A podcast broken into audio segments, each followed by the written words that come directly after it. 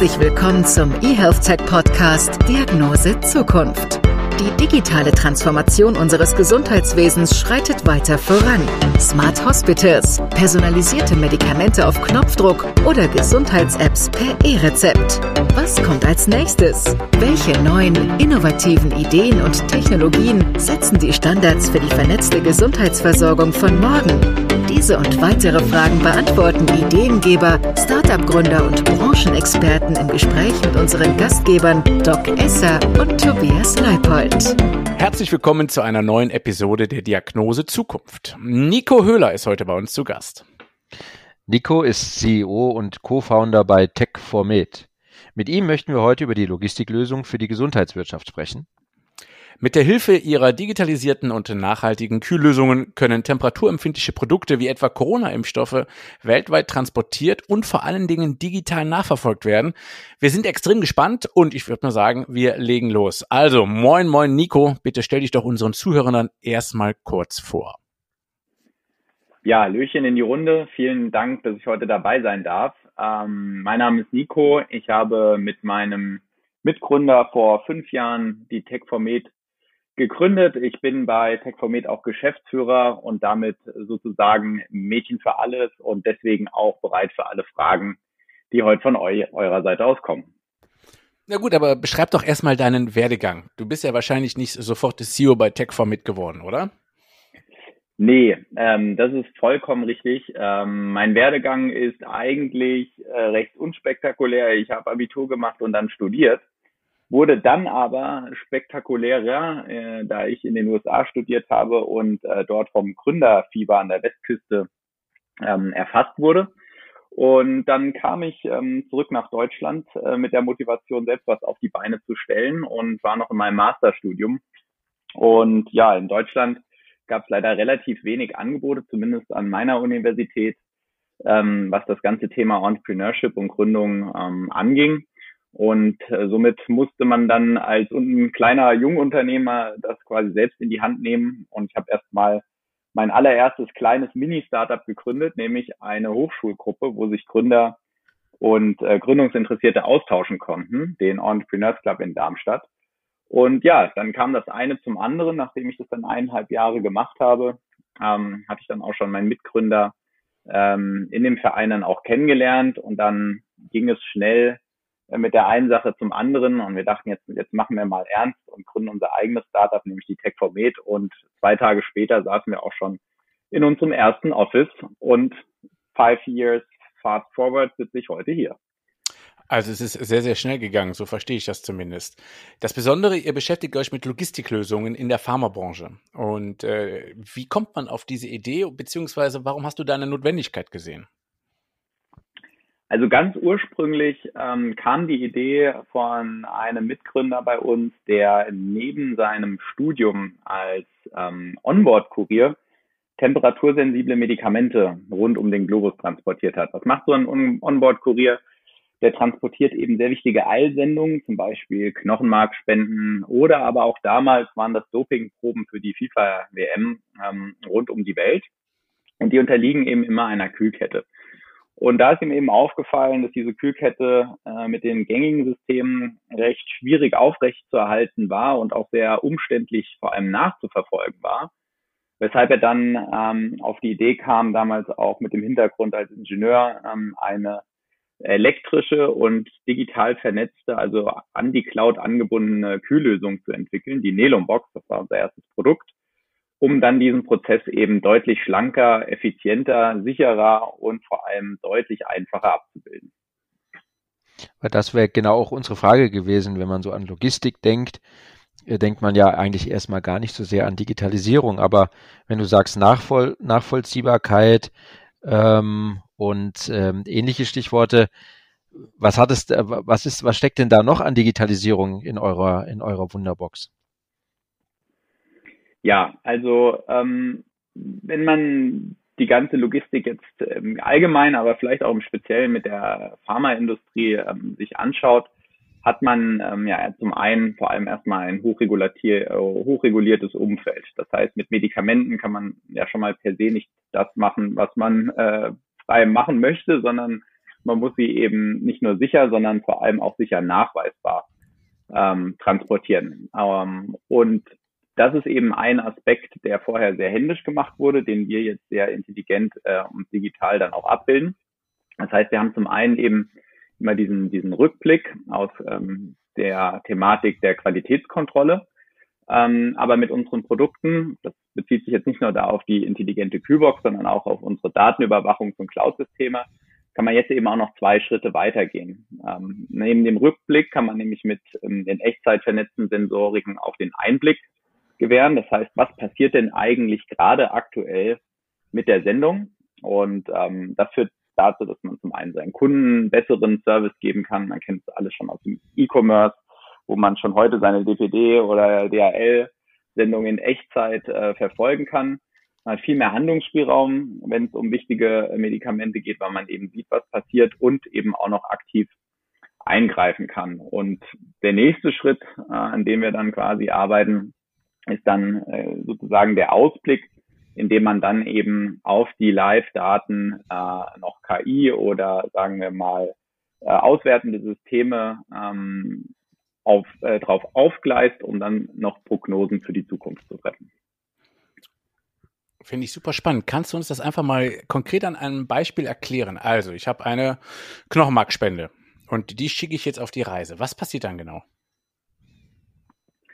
Ja, also bei einer Knochenmarkspende, das ist zum Beispiel eine ganz hochkritische Sendung, ähm, weil man muss ja sehen, bei einer Knochenmarkspende wird ja vom Empfänger schon das ähm, Immunsystem äh, zum Zeitpunkt äh, der Spende dann auch heruntergefahren und vorbereitet. Das heißt, wenn dieses, wenn diese Spende nicht beim Patienten ankommt, ähm, ist es eben nicht mehr so ohne weiteres möglich, dann diesen Prozess wieder umzukehren. Und ähm, die Knochenmarkspende ist ein Beispiel einer sehr teuren, aufwendigen Sendung, weil da fliegt zum Beispiel dann auch ein spezieller Kurier weltweit ähm, zum Empfänger. Das heißt, da gibt es erstmal eine Abholung in einem Krankenhaus, ähm, die dann auch schon persönlich stattfindet. Äh, dann geht es mit dem Taxi äh, zum Flughafen, dann wird geflogen und dann äh, wird wieder auf der letzten Meile bis in das Empfängerkrankenhaus ausgeliefert. Und ähm, das ist eben eine monetär quasi sicher auch zu beziffernde Spende, aber im Sinne äh, der Lebenserhaltung eine quasi nicht zu beziffernde Spende, denn wenn da eben was schief geht, hat man eben ein riesiges Problem. Und was wir eben machen, wir haben da ähm, zwei Lösungen im Angebot. Eine aktive Kühllösung, die kann eben elektrisch das Ganze sehr sicher temperieren. Wir arbeiten aber auch mit passiven Systemen. Das ist dann quasi ein bisschen wie, wie, wie eine Strandkühlbox, nur etwas speziell auf den Pharmabereich zugelassen.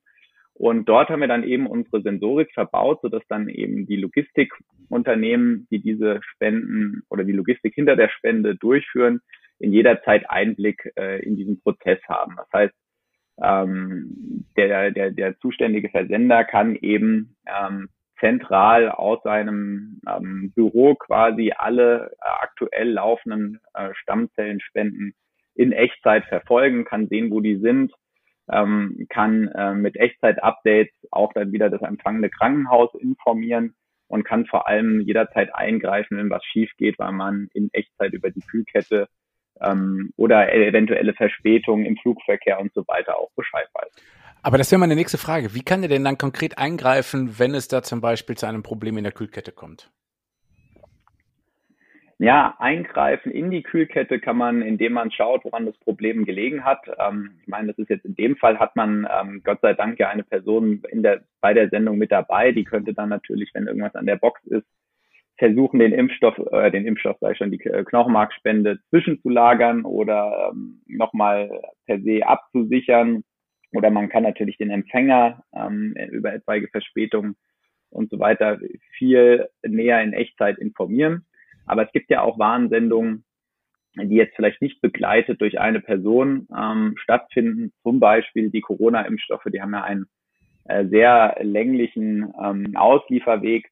Und dort kann man dann, wenn ein Container unbemannt oder auch eine Box unbemannt ähm, in der internationalen Logistikkette unterwegs ist, eben tatsächlich Handlungen vornehmen, ähm, um dann äh, in eine solche Sendung einzugreifen. Zum Beispiel kann man einen Kühlcontainer am Flughafen nochmal ins Cool Chain Center einlagern, ähm, sollte zum Beispiel schon voraus klar sein, dass der Flug in seiner Temperaturführung mh, mm, eine Überschreitung äh, der, der, der Grenzen hervorrufen würde. Ähm, oder aber man kann auch aktiv temperierte Kühlcontainer anders einstellen. Also man hat viel mehr Handlungsmöglichkeiten in Echtzeit, um äh, auf die Sendung zuzugreifen. Das, das ist dann quasi so ein kleiner Mini-Kühlschrank, der da äh, sozusagen von euch zur Verfügung gestellt wird. Und wie können wir uns das genau vorstellen? Ja, also wir haben tatsächlich einen kleinen Mini-Kühlschrank, der komplett elektrisch und auf Batterie gekühlt die Temperatur in verschiedenen Bereichen hält. Ähm, den kann man tatsächlich auch fernsteuern. Ähm, das Ganze gibt es auch nochmal in groß, in Kühlcontainer-Form. Das machen wir dann zum Beispiel nicht selbst. Ähm, da gibt es schon spezialisierte An- ähm, oder Hersteller und Anbieter.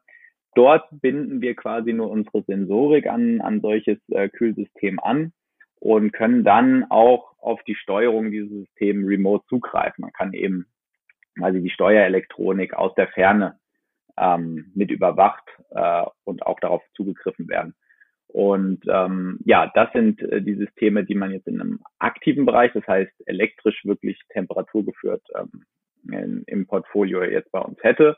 Aber es gibt auch passive Systeme, da ist es weniger die äh, Steuerung der Systeme als vielmehr die Überwachung der Systeme, weil ein passives System, wie der Name schon sagt, ähm, das ist erstmal so, wie es ist. Ein Kühlakku kann ich nicht aus der Ferne ähm, in seiner Temperatur regulieren, aber ich kann ihn zumindest überwachen. Sag mal, wie lange hält denn so eine Kühlbox das Produkt denn auf der Temperatur, wie es sein soll?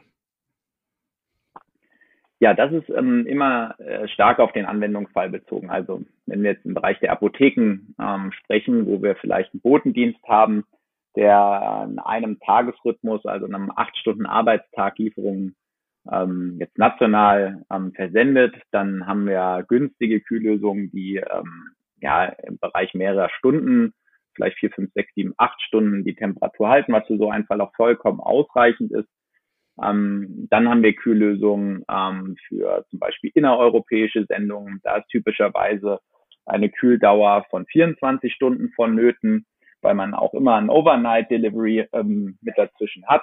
Aber natürlich im internationalen Warenverkehr ähm, benötigt es dann auch dringend Lösungen, die deutlich, deutlich länger ähm, auch die Temperatur halten können. Ich meine, dort haben wir auch äh, Dinge wie ein Zoll oder äh, ja kompliziertere Logistikwege, ähm, die man zu meistern hat. Und da geht man dann schnell in Richtung 120, 140 Stunden, die ein solches System vollkommen autonom und ohne Einlagerung zum Beispiel in einem Kühlzentrum dann auch aushalten muss. Okay, abgefahren. Wie sieht es aus, wenn man sich das Thema Nachhaltigkeit dann anschaut? Also früher war es ja eben so, vor allen Dingen Styroporboxen, äh, Kühlakkus, ein bisschen Trockeneis und dann ging das Ganze dann irgendwann im Müll. Und äh, wie ist das bei euch mit der Nelum-Box? Genau, also der, der Ansatz der Techcomet und ähm, auch ein ganz zentrales äh, Thema unserer Innovation ist der Mehrwegkreislauf oder ja, die Circular Economy, wie man sie auch gerne nennt. Das heißt, wir wollen in allen Prozessen weg vom, äh, vom Einwegprodukt. Äh, du hast ganz richtig erkannt, ähm, man kennt die Bilder äh, aus unseren Ozeanen, ähm, wo die Styroporboxen dann am Strand schwimmen. Ähm, das sind äh, genau die Bilder, die wir vermeiden möchten. Und ähm, an dem Ansatz kann dann auch Digitalisierung eben extrem weiterhelfen, ähm, weil wir eben hm, unsere Ladungsträger auch digital abbilden können und somit natürlich auch einen solchen Mehrwegkreislauf durch digitale Maßnahmen unterstützen können. Ich mache mal ein Beispiel. Ein Mehrwegprodukt ist per se in der Herstellung natürlich erstmal deutlich teurer. Ähm, das heißt, der Einweg ist aus prozessualer Sicht erstmal einfacher abzubilden, weil man hat ja immer nur den Einwegversand vom Versender zum Empfänger.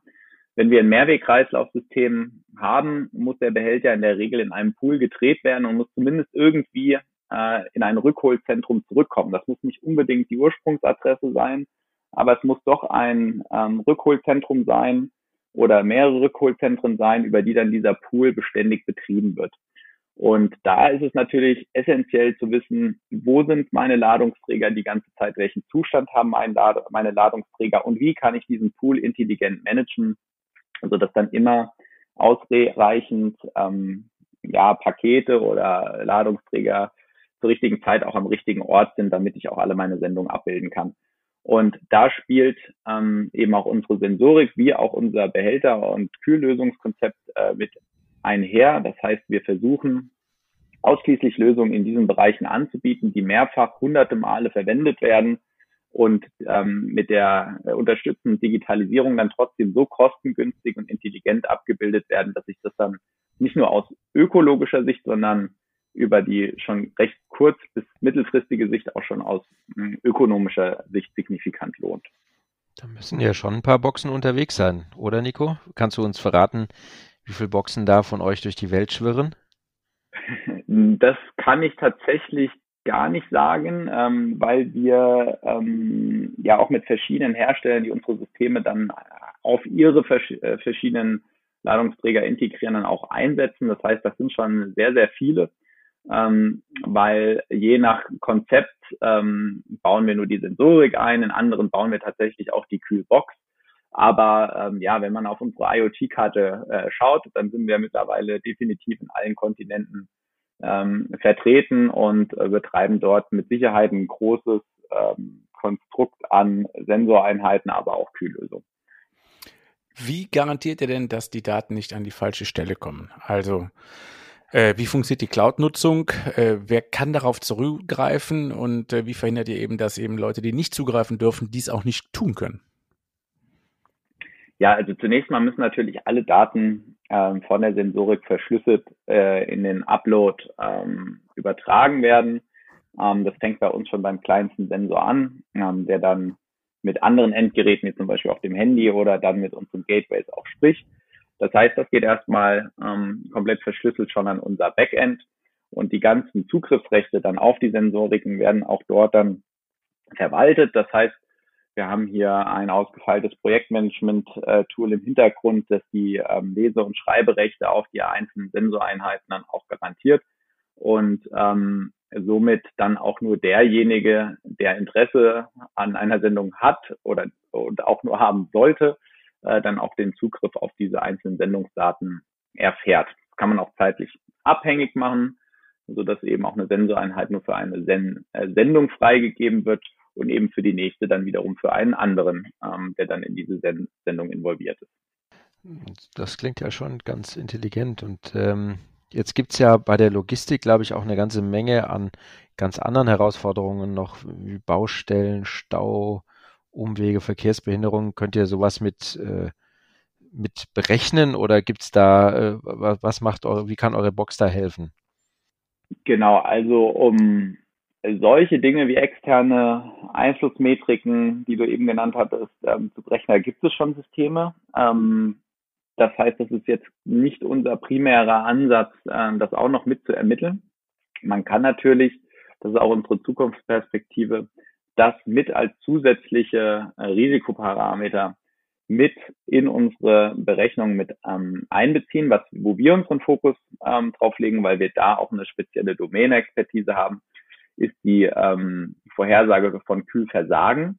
Das heißt, wir können mit unseren Sensoreinheiten dann auf die verschiedenen Kühlsysteme, also angefangen wirklich von der kleinen Kühltasche, Kühlbox bis hin zum großen äh, Luftfrachtkühlcontainer, ähm, dass wir dort vor allem für passive Systeme Prognosemodelle mh, hm, im Hintergrund laufen lassen, die ähm, eben auf Basis der Innen-, aber auch Außentemperatur sagen, wie lange ein solches System noch sicher die Temperatur halten kann. Und dann wird es eben spannend, weil dann kann man ähm, natürlich aus der vorher genannten Berechnung, zum Beispiel einer Estimated Time of Arrival, ähm, aus Wetter, Stau und sonstigen äh, Logistikdaten eine Restlaufzeit der Sendung berechnen und diese wiederum mit der Restlaufzeit ähm, der ähm, Kühllösung überwachen. Und ähm, wenn ich jetzt zum Beispiel weiß, meine Sendung braucht noch mindestens zehn Stunden bis zur Auslieferung. Aber mein Kühlcontainer ähm, stand beispielsweise mehrere Stunden über bei 60 Grad zum Beispiel in Dubai auf dem Rollfeld. Und mein Kühlcontainer wird ähm, in höchstwahrscheinlich sechs Stunden ähm, so schon seine Temperatur nicht mehr halten können. Dann kann natürlich unser System aus der Kombination dann bei der Berechnungsverfahren schon proaktiv eine Warnung emittieren und sagen, auf Basis des aktuellen Risikoprofils ist es zu erwarten, dass die Sendung nicht mehr in der richtigen Qualität ankommt. Und das ist eben dann der spannende Punkt, wo man vielleicht eine Echtzeitüberwachung mit ähm, Vorhersagemodellen auch intelligent koppeln kann, weil so können wir jetzt proaktiv eingreifen, ohne dass es überhaupt erst zu einer Überschreitung kommt, weil dann ruft man eben am Flughafen an und das geht tatsächlich und dann muss erstmal die Sendung wieder ins Kühlzentrum eingelagert werden. Ähm, dann wollen wir es aber nicht unterlassen, lieber Nico, dass wir vielleicht nochmal zusammen ein wenig in die Zukunft schauen. Also könntet ihr euch denn vorstellen, dass es auch noch in anderen Branchen äh, eure Lösung zum Einsatz kommt? Ähm, E-Commerce, Lebensmitteltransport und ähm, vielleicht kannst du uns einfach auch noch ein bisschen erzählen, ähm, als, als Vorreiter dort im Bereich der Logistik und Digitalisierung, wo, wo geht da die Reise hin? Was, was kann Digitalisierung in dem Bereich noch alles äh, zaubern?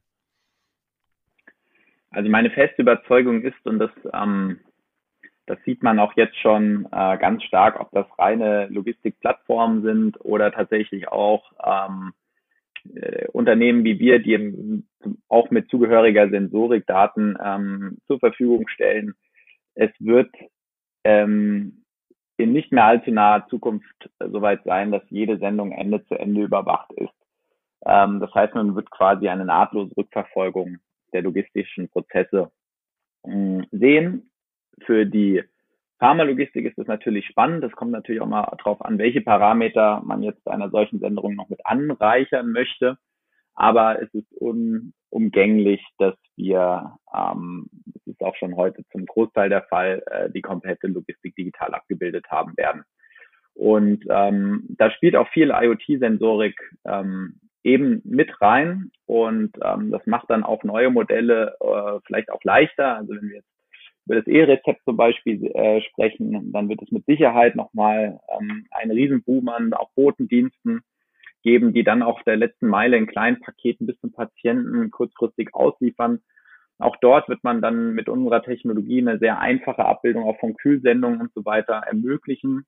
Wir haben natürlich auch andere Bereiche, abseits von Pharma, wo ähm, das Gleiche gilt. Ähm, ich meine, mit unserer Technologie zum Beispiel kann man auch Sendungen aktiv verriegeln ähm, und ähm, tatsächlich auch versiegeln. Sprich, äh, wenn wir in den Bereich Wertfracht denken, ähm, seien es Laptops, seien es äh, irgendwelche Schmuckstücke oder Kunstwerke oder äh, Druckerfarben für die Bundesdruckerei, alles, was ähm, wirklich ähm, in Echtzeit überwacht werden muss, weil der Warenwert so hoch ist, wird auch immer mehr mit Sensorik ähm, ausgestattet werden und auch in Echtzeit äh, an ein äh, Cloud-System in irgendeiner Weise angebunden werden. Und ähm, natürlich haben wir auch noch andere recht einfach temperaturgeführte Güter wie Le Lebensmittel, wo das gleichermaßen zunimmt.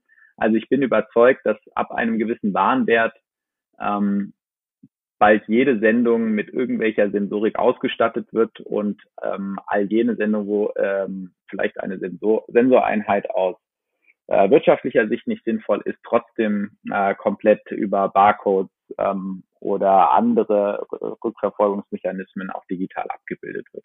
Okay, das war ausgesprochen interessant. Leider kommen wir jetzt schon zur fast letzten Frage. Und obwohl du ja in einer sehr digitalisierten Welt lebst, gibt es bei dir noch eine analoge Gewohnheit, die sich definitiv nicht digitalisieren lässt? Ja, also ich trage immer mein Notizbuch mit mir rum weil ich digitale Notes äh, wirklich nicht mag und ähm, auch froh bin, dass man hier mal was eintragen kann, wenn man mal einen leeren Akku auf dem Handy hat. Das ist tatsächlich mein letztes, ähm, meine letzte Domain, auf der ich wirklich komplett äh, remote und undigital unterwegs bin. Das macht's sehr sympathisch, weil wenn ich hier rechts neben mich gucke, liegt auch ein wunderbares Heft zum Eintragen. Wunderbar. Ähm, vielen Dank, Nico. Daher kommen wir jetzt zur allerletzten Frage, die ich stellen darf. Und ähm, die lautet, wie denn deine persönliche Diagnose Zukunft lautet. Ja, das ist eine gute Frage. Also meine Diagnose Zukunft ist eigentlich, dass meine Diagnose Zukunft schon in dem Moment, wo ich sie jetzt hier aktuell ausspreche, wahrscheinlich schon nicht mehr aktuell ist. Und wenn man wenn man sich so ähm, im Tech-Bereich die Fortschritte und Geschwindigkeiten anschaut, ähm, muss man schon feststellen, dass auch wenn man ganz tief drin ist, ähm, die Welt sich so schnell weiterdreht, dass man äh, auch selbst mit der größten Domänexpertise nicht mehr auf allen Ebenen mit dabei sein kann. Und ähm, was meine Diagnose Zukunft ist, ähm, ist, dass wenn man die Möglichkeit, die Zukunft ähm, zu gestalten hat, auch gerade hier in Deutschland, auch unter den aktuellen Gegebenheiten ähm, auf der Welt mit Pandemien und sehr traurigen Situationen ähm, in der Ukraine auch ab und zu äh, man mal innehalten sollte bei ganz bei all dem technologischen Wandel froh sein kann, ähm, dass man positiv auf die Welt einwirken kann und auch die Zukunft ähm, im Sinne aller und der Mitmenschlichkeit auch gestalten sollte. Also lieber Nico Schöner, kann man einen Podcast nicht beenden. Vielen Dank. Und äh, da gehen wir gerne mit und unterstützen das und sind gespannt, was uns dort noch bei dir alles erwartet. Das war eine neue Episode der Diagnose Zukunft heute mit Nico Höhler, seines Zeichens CEO und Co-Founder bei TechFormat und natürlich meinem lieben Freund und Gesprächspartner Tobias Leipold und dem Ollen, unserem wunderbaren Doc Esser. Bleibt uns gesund und gewogen. Wir hören uns zur nächsten Folge. Bis dann. Tschüss. Vielen Dank. Wir hoffen, wir konnten Ihnen neue Denkanstöße geben und sind gespannt auf die nächste Episode Diagnose Zukunft. Was denken Sie, wie die Digitalisierung die Gesundheitsversorgung verändert? Wir freuen uns auf Ihre Meinung, neue Ideen und Gedanken. Schreiben Sie uns an redaktion.diagnosezukunft.de. Folgen oder bewerten Sie uns gern auf Spotify, Apple Podcasts, Google Podcasts, Podimo oder Deezer. Vielen Dank fürs Zuhören. Bleiben Sie gesund.